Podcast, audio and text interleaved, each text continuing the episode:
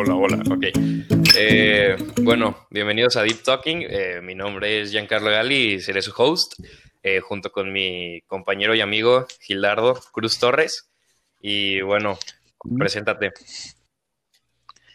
No, pues soy Gildardo Cruz Torres, soy estudiante de prepa de último semestre en el módulo de Humanidades y Ciencias Sociales. Muy bien. Y bueno, hoy que es el piloto, venimos a hablar de un tema bastante como este tratado alrededor de los de nuestra edad y que también está un poco satanizado y mal manejado, creo yo, que son las drogas. Y que es como algo muy pesado que nos afecta a muchos y que no sabemos cómo manejar cuando conocemos a alguien que lo, que lo padece o que es adicto. Y bueno, por eso trajimos hoy a alguien más invitado, eh, joven de nuestra edad y que pues tiene una buena manera de pensar alrededor de todas las cosas para simplemente conversar sobre este tema. Eh, él es Cristóbal Flores. Preséntate, Cris. ¿Qué onda? Soy Cris Flores, pues soy estudiante de la prepa en cuarto semestre en el Instituto de Ciencias. Pues estoy muy agradecido de que me hayan invitado a esto. Qué bueno, Cris, qué bueno. Y bueno, este, como primera pregunta, te tenemos así como que para ti, ¿qué son las drogas? Así que es ese tema.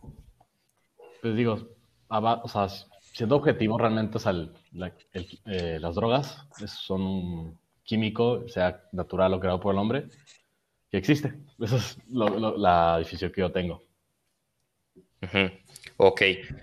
Y, y, como la experiencia individual que has tenido hacia las drogas, ¿cuál ha sido como lo más cerca que has estado de, de una droga? O como si has sido alguna fiesta o en tu experiencia personal, empírica, ¿qué es lo que ha pasado? Digo, claramente, o sea, igual yo no soy una persona de ir a muchas fiestas y la verdad, en las fiestas que he ido, la verdad, mm, no he tenido alguna interacción así como directa con ellas. Simplemente oí rumores de que, ah, sacaron mota o cosas así. Eh, pero, por ejemplo, dentro de mi familia, que mi hermano cuenta experiencias de haber fumado mota o cosas así.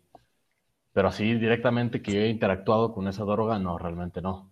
Hasta eso. Ok. Y, por ejemplo, en temas de amigos y compañeros como de, tú estimas que ya en nuestra generación este, habrá muchos consumidores, ¿no? Sí, claramente. O sea, eso es algo que, o sea, inevitablemente pasa, porque, o sea, la gente se, o sea, llega a situaciones de riesgo en las cuales muchos de los casos no saben cómo actuar, simplemente no saben qué hacer. Entonces, lo único que tienen, lo único que pueden hacer es, pues, simplemente por quedar bien o por de alguna manera, pues, por curiosidad, pues, acaban consumiéndolas sin saber que pues es un gran factor de riesgo ante una adicción. Claro, y eso es a lo que quería llegar, que el por quedar bien, la famosa presión social, que tú no te has llegado a ver en algún tema de presión social en el que te hayan ofrecido.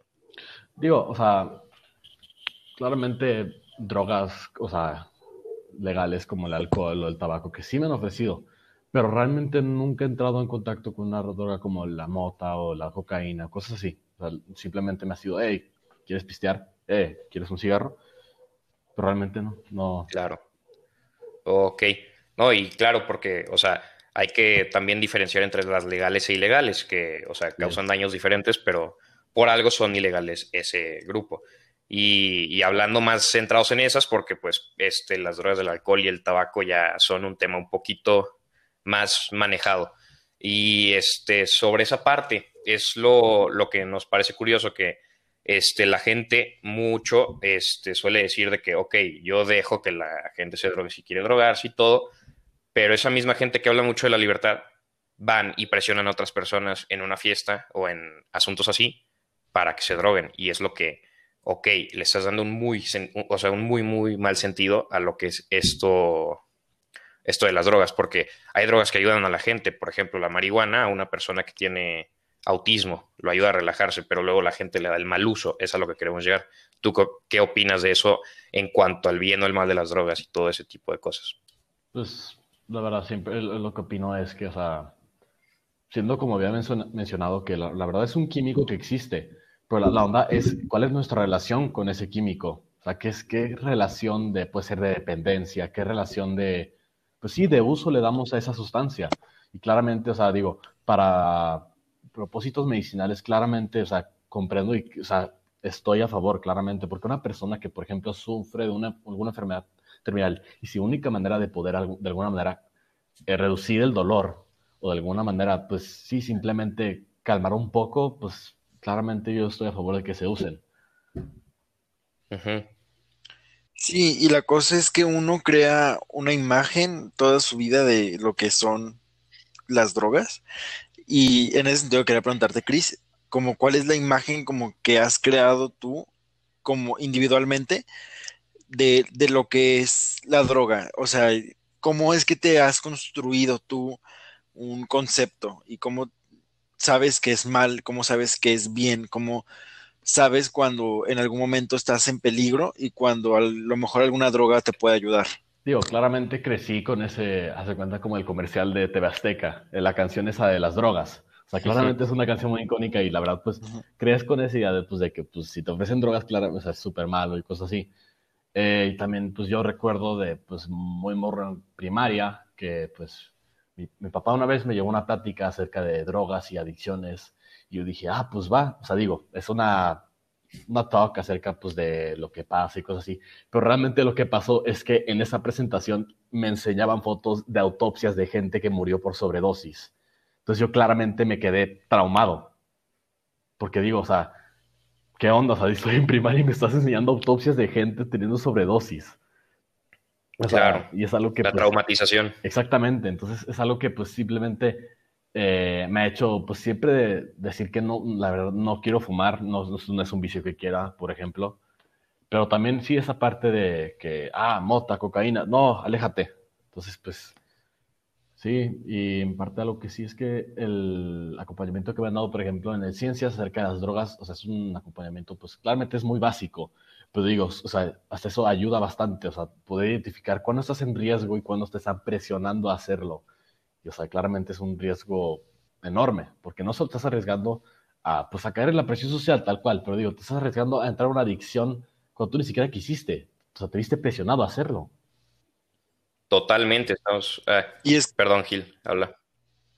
Es que es toda una estructura que te lleva a pensar como que, que está mal, pero también esa misma estructura no cubre el sentimiento de lo que es. Entonces esto es lo que lleva a probarla, porque no sabes qué se siente hasta que la pruebas. Y, entonces esa educación que nos han dado de droga mal, en algún momento pues llega a colapsar por, por eso mismo, porque no te pueden enseñar qué es lo que es precisamente. claro, por, por, un mero deseo de rebeldía y de, de, odio hacia los papás en el momento de adolescencia. Y simplemente de probar porque como, como humanos tenemos que probar como lo que está en nuestro entorno. que le tenemos y si en nuestro entorno pues está eso. Sí, sí, sí.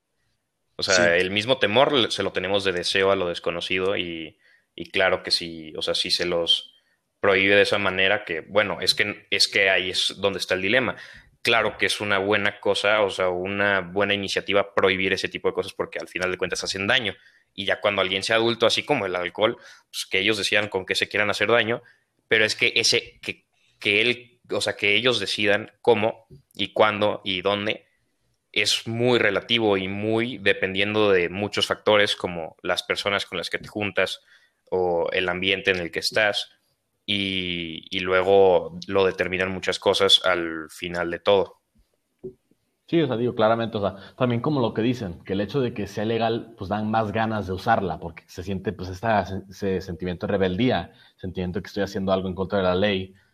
Y pues también esto de los, de, pues sí, de tú siendo un adulto, poder elegir qué, qué usar y cosas así. Pero también una, algo que es clave es saber que no puedes presionar a otra gente a usarla, porque digo, tú tienes, si, si tú quieres usarlas, claramente es tu libertad de usarlas, pero algo que sí es que no puedes incitar a otras personas sabiendo que es malo.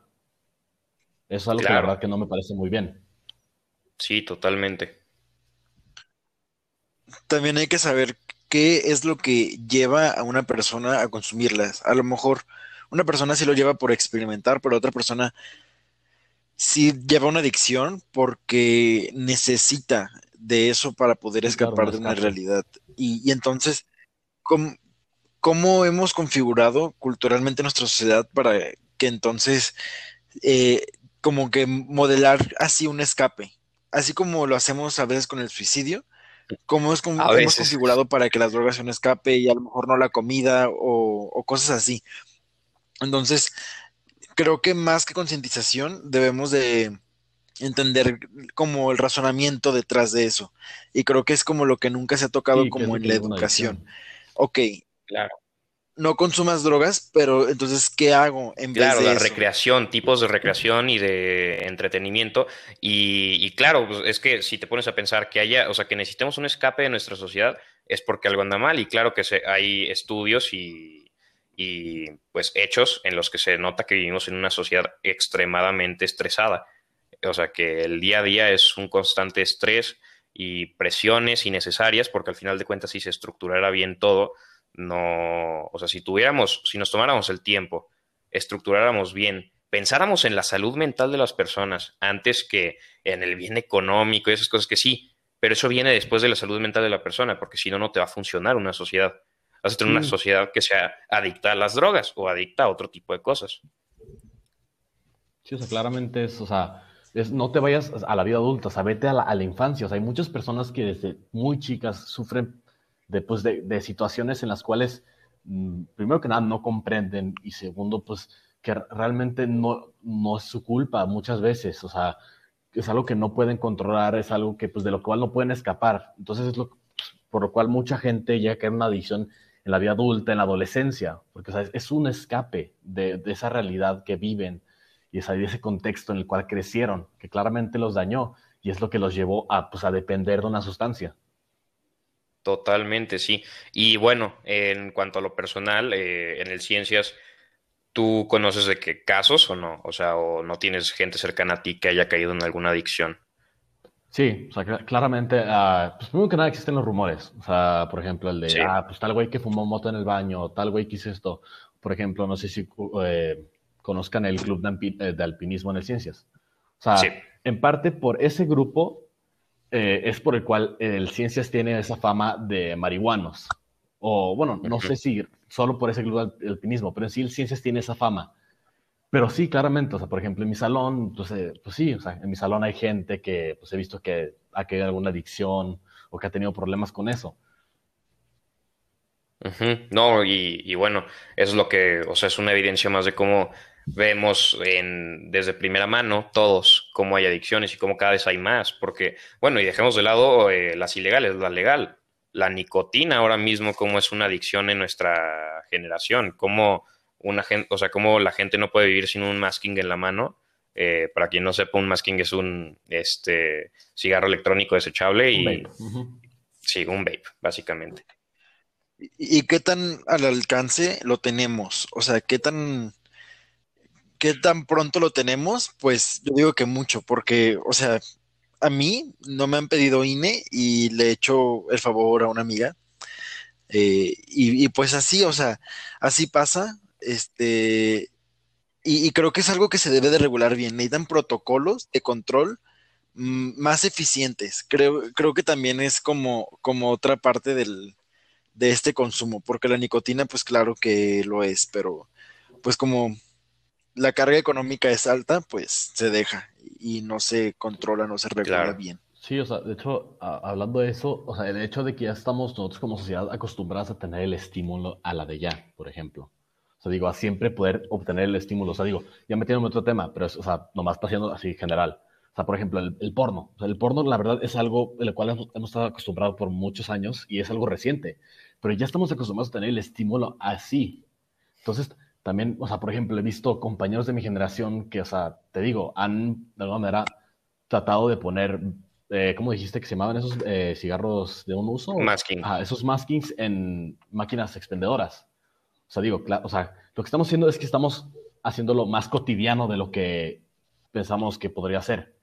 O sea, o de lo que, o sea, sin excesos, o sea, nos estamos viendo un exceso eh, absurdo, o sea, que la adicción está llegando a edades extremadamente cortas y, de maneras extremadamente largas y grandes, o sea, en cantidades absurdas, o sea, que ya está, que no es uno de cada diez, es nueve de cada diez, casi, casi. y exactamente, o sea, se va a convertir como en la comida, o sea, digo, cuando estás ansioso dices, ah, quiero comer algo, o sea, es como si estás, haz de cuenta, estás tú en, la escuela y ves que ponen eso en la máquina y dices, ah, estoy estresado, deja, voy, voy a comprar un masking. O sea, digo, o sea, ¿en qué momento llegamos a caer en esa dependencia de ante cualquier situación de estrés, o sea, o sea, sí, o sea, ir a ese estímulo? Claro, porque, o sea, vamos a dejar de lado la parte de las drogas. Enfoquémonos en lo último que acabas de decir. En cualquier situación de, estrés, te hace la droga. ¿Qué significa eso? Que te escapas. En vez de afrontar la situación, de aprender a superarte y de superarla. Y de, y de por más hippie que suene, por más así de ánimo, no, es que es la verdad. Es aprende a afrontar situaciones y, y que es algo que más bien nos deberían haber enseñado a eso, además de tipos de recreaciones y de todo, de cómo la respuesta y no el escape, sino la solución está en ti, en vez de en una droga. Creo que a las escuelas les falta mucho el enfoque este de salud mental. Le, mucho el decir, ok, sí, afronta, porque nunca han perdido la perspectiva de afronta el problema, pero ¿cómo le pides a alguien, por ejemplo, con ansiedad, con depresión, que afronte un problema? No puede, es incapaz. Eh, no, no le va a dar su, su, su mente. Entonces, pues va a recurrir como una sustancia externa.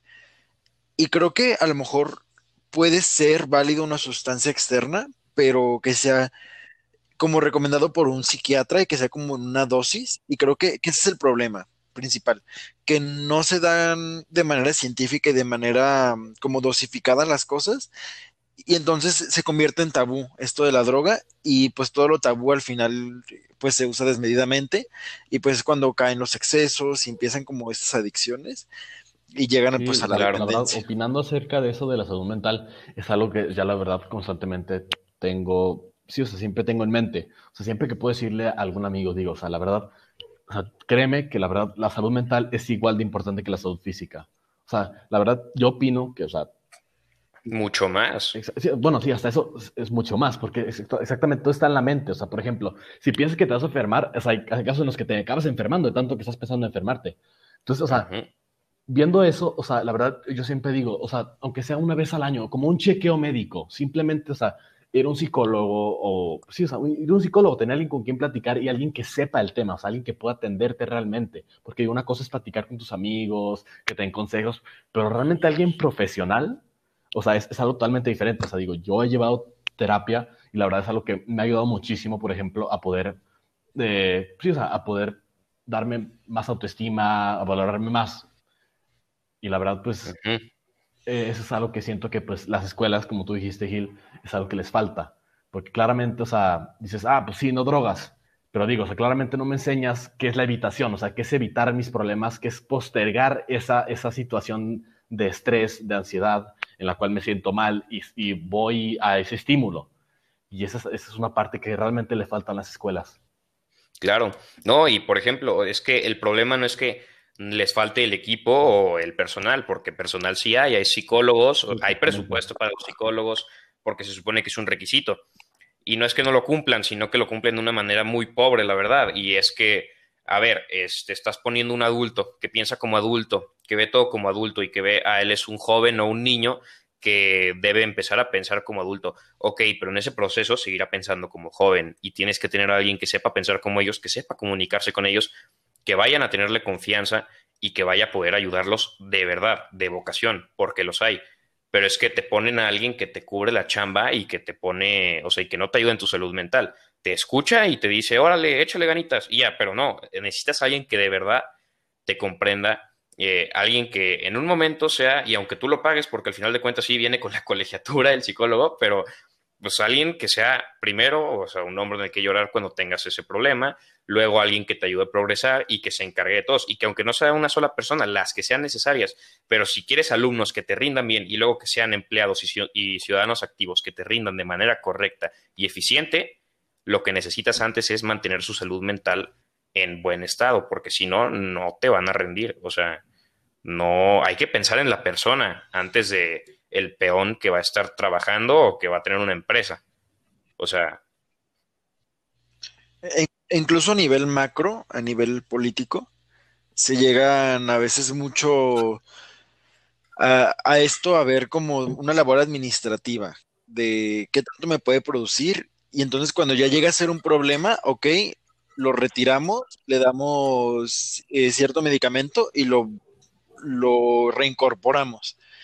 Y, y, yo creo como que esto es como un fallo dentro de nuestro sistema político, porque creo que más bien deberían de crear protocolos para evitar este, como, como este padec estos padecimientos que, que, llevan al escape. Y creo que, que, por eso le conviene tanto el negocio de la nicotina y todo, porque, porque el Estado, pues de alguna manera ya se encarga de eso legalizándolo.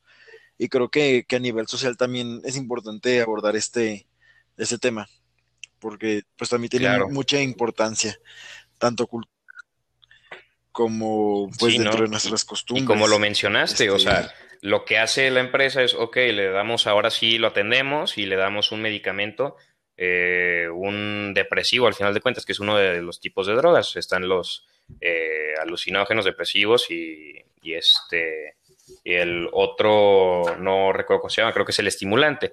Y claro, o sea, por eso en Estados Unidos, por ejemplo, que es una de las que tienen una jornada laboral pesada, la verdad, los oficinistas, y que y es uno de los, este, los países más eh, con, con, una tasa de depresión más alta, este, es donde pues más hay gente también adicta, por ende, a los depresivos, que son medicamentos legales que te dan los fármacos, o sea, las, las farmacéuticas. Sí, pues, bueno, de, bueno, de hecho, regresando al tema este del psicólogo en la escuela, o sea, la verdad es algo que sí, claramente debe de revisarse, pero también es revisar cuál es nuestra percepción como jóvenes, se hace cuenta en nuestra generación, acerca de ir al psicólogo en la escuela. Porque digo, o sea, claramente hay muchas personas que se sienten avergonzadas de mencionar que, son, que van a un psicólogo entre su grupo de amigos, porque es, es algo que lo, ves, lo, lo, vemos como tabú también. O sea, el hecho de verlo como de que, que si vas al psicólogo es porque tienes algo mal, porque, estás de, porque tienes depresión, tienes algún pedo mental. Pero digo, o sea, es algo que tenemos que cambiar. O sea, porque yo me acuerdo, o sea, estando en el salón, que regresa alguna chava a estar con el psicólogo y todos se le quedan viendo. O sea, la vibra es muy rara. Entonces tenemos que cambiar como, como generación el ver la, el, el, ir al psicólogo como algo bueno, o sea, el que te estás checando, el que estás de alguna manera queriendo mejorar o queriendo, pues sí, o sea, saber qué está pasando con tu vida y cómo manejarlo. Totalmente, sí. Y creo que vamos avanzando en ese sentido, porque siento que antes era como algo de un loco o algo exterior a lo que la sociedad desea ahora tenemos como bien en mente en que pues nadie de aquí está de acuerdo y es por eso que pues tenemos que de alguna manera estar en constante tratamiento, en constante recuperación de lo que simplemente por nacer y por vivir en esta sociedad ya tenemos que curar. Entonces, siento como que ahora, al menos en mi grupo de amigos, en mi experiencia, ya es un más normal y ya se ve al, a la persona que va al psicólogo como que está haciendo algo por su salud, algo que es autocuidado sí, y algo como, que es deseable, que está bien. Entonces creo que vamos a... Claro. Sí. Sí, es algo meramente de supervivencia, de salud. Entonces creo que es, que es algo que, que es necesario cambiar dentro de nuestras pláticas, y no tanto de nuestras, sino como de los adultos, eh, tienen que cambiar y configurar sus pláticas y dejar de negativizar como el término loco o el término estresado y todo eso. Al final es algo natural, es un ciclo natural. Y, y pues, con, como regresando como este tema de las drogas, este, a, al final así se pueden evitar muchas cosas. Y, y a nivel macro, a nivel social, ya. Entonces se pueden entender, desentender de varios problemas que también es un problema, este, porque, tam, porque las drogas, este, el negocio de la clandestinidad uh -huh. de las drogas es muy grande y el narco. Entonces, bueno, claro, última, pues también abarca eso. El tema este de la psicología. Pues o sea, claramente, o sea, es algo que tenemos que pensar que, o sea, los humanos somos un ser, so, un ser social, somos un animal social. O sea, somos un, un animal que sin, o sea, que sin contacto, pues sí, de otra persona claramente nos afecta muchísimo. Entonces, si, si, una persona no tiene nadie con quien hablar Y aparte, lo hacemos ver como algo malo el que acuda a un psicólogo porque no tiene nadie más con quien hablar. O sea, digo, la verdad, siento que está muy mal, o sea, porque digo, o sea, ves que esa persona no tiene nadie con quien hablar y tú no quieres hablar con esa persona porque tienes e, esa idea de esa persona por ir al psicólogo. Y digo, la verdad es algo que, la verdad, no, no está padre, no está chido. Totalmente, sí. No, y en cuanto a la parte de, del gobierno, que también se tendría que hacer cargo, porque ni que no supieran todos los problemas que existen, porque ellos son quienes los analizan. O sea, hay que dejar de pensar en números grandes, porque ya está comprobado que no, o sea, que una persona no sabe cómo, cómo, cómo comprender una cantidad de eh, eh, estratosférica. A partir de no sé cuál cantidad, una persona ya no sabe apreciar cuánto significa eso, o sea, la inmensidad que es. Entonces, solo escuchamos números tras números de, ok, eh, tanto porcentaje de la población vive de depresión, eh, tanto porcentaje de la población vive eh, con adicciones, tanto porcentaje de la población vive de tal manera, ok, sí, pero es que si te lo dan en porcentajes y en números de millones, no lo alcanzas a comprender y a captar el peso que tiene. Y el gobierno sabe eso. O sea, hay que empezar a tratar a las personas no como, como si fueran una cantidad entre todos y como si fuéramos una masa. Como individuos. hay que, hay que tratarnos como un individuo que tiene cada uno sus cualidades, sus, o sea, sus pensamientos y necesita su mantenimiento literal, su chequeo médico, su asistencia. No que el gobierno lo, lo, entregue todo ni lo garantice, porque no es deber del gobierno pagarnos la vida, pero mínimo eh, preocuparse más, ser más severo en cuanto a las instituciones que no se preocupen por la salud mental, cosas así. O sea, somos personas al final de cuentas. Exactamente, totalmente de acuerdo.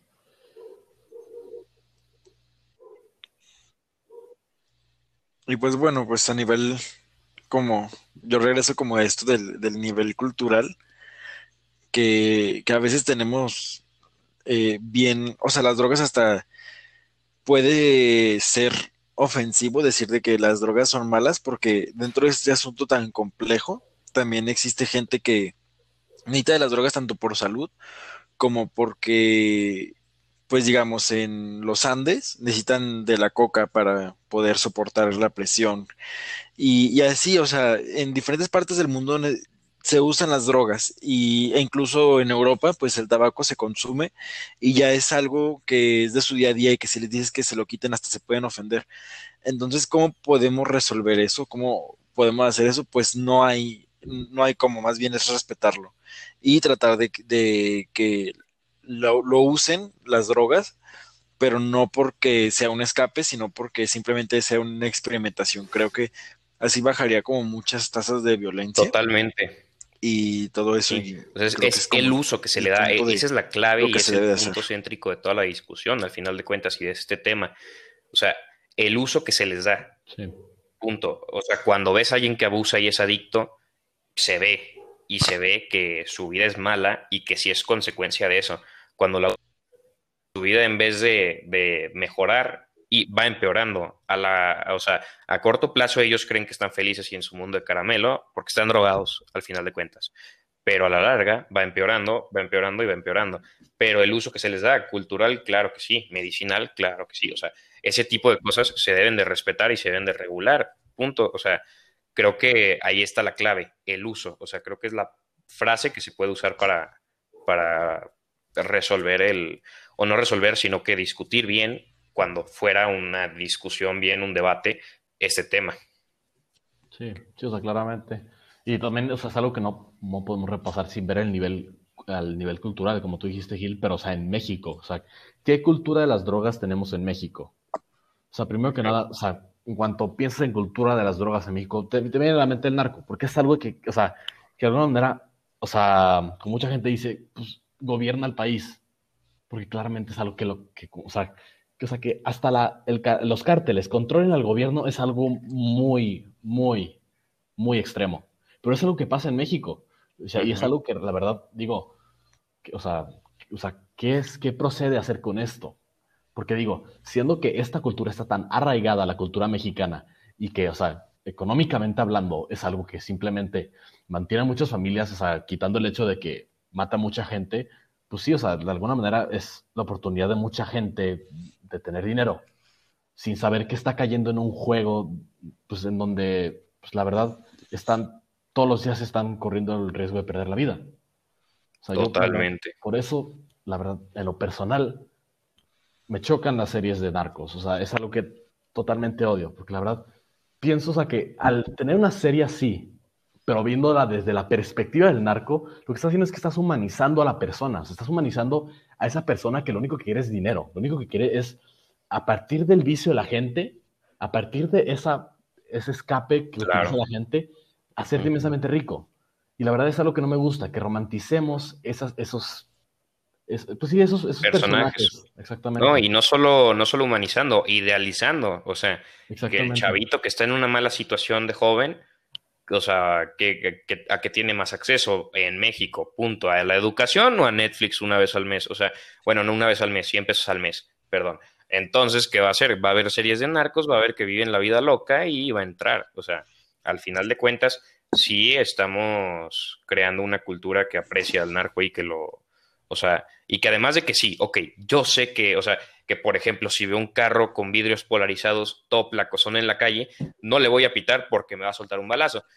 Eso ya es parte de nuestra cultura, pero estamos yendo aún más adelante a, ok, no le pito, mínimo es no pitarle, punto, respeto, eh, valoro mi vida. Ahora además estamos idolatrando a ese personaje, o sea, estamos idolatrando a una persona que si en la vida real te la toparas, no estaría tan bonito. O sea, Sí, de hecho, o sea, viendo eso, la, verdad, les recomiendo mucho, no sé si alguno de ustedes lo ha visto, es el documental en Netflix que se llama La Libertad del Diablo. No, no lo he visto. La verdad, hay una gran cantidad de, de series de narcos, pero la verdad son las que nomás, son las que pegan, pero digo, un documental que realmente te dice la verdad es algo que no pega. Y digo, la verdad, mucha gente lo ubica. Pero es un, pues es un documental de testimonios reales de gente que se han ido influenciados por el narco. O sea, y, pon tú desde el ejemplo de algún morro que vio que porque si eh, se metía esto iba a poder ganar varo, iba a poder tener un carro y cosas así, hasta... Sí, o sea, claramente es un documental que la verdad está muy fuerte y la verdad que siento que... Ah, sí la vi. México debe de verlo, la verdad. O sea, te digo, desde la parte de que, o sea, en el documental los testimonios salían tapados de la cara. O sea, digo, esa parte de la protección, o sea, digo, que el narco está tan metido en México que para poder dar tu testimonio, ni siquiera pueden ver tu cara. totalmente. Es algo totalmente fuerte, muy fuerte. No, y, es un tema tan, tan, o sea, que forma parte de nuestras vidas, tristemente, al final de cuentas en México, seas quien seas, forma parte de tu vida. O sea, sabes lo que es, sabes los riesgos que son, la mayoría eh, no lo sabe, pero eh, conoce mínimo lo que es ese término. Pero en la educación no, o sea, por la educación no lo conocemos, lo conocemos por, dicen las malas lenguas. O sea, y por ahora las series de Netflix y por películas en las que se colocan como, eh, como capos a, Escobar o a el, este, el conocidísimo Chapo Guzmán. Sí, claro. Sí. sí. Y que pues ya pasó fronteras. Pero bueno, también tiene ahí sus aspectos positivos porque, pues sí, o sea, dentro de todo esto también están como los usos espirituales, que también, pues dentro de la cultura, no solo la cultura, también hasta religiones y todo eso lo, lo usan. Incluso hay una droga espiritual que se llama ayahuasca, que pues se supone que es como un uso terapéutico o espiritual a, eso. Y está, yo no lo considero negativo. Este, es algo que puede ayudar a una persona y, puede ayudarlo en una situación de crisis y hasta construir como ciertas partes. No, yo estoy de acuerdo con eso. Se les hagan más claras ciertas partes de Viendo la verdad, lo que acabas de decir, o sea, claramente es, o sea, cuando una, una droga es parte de, esa cultura, como dijiste, de la religión, eh, pues claramente, o sea, es algo que es necesario, porque para esa gente, o sea, no, no es simplemente una droga, es algo que los les permite conectar con ese mundo espiritual. Pero viendo el caso de México, es pensar, cuando ves una droga, ver qué tuvo que pasar para que llegara esa droga a ti. Yo siempre pienso, cuando vas a cuenta, cuando ves algún cigarro de marihuana o algo así, piensa que la verdad, o sea, siendo honestos, hay sangre detrás de eso. Claramente hay sangre.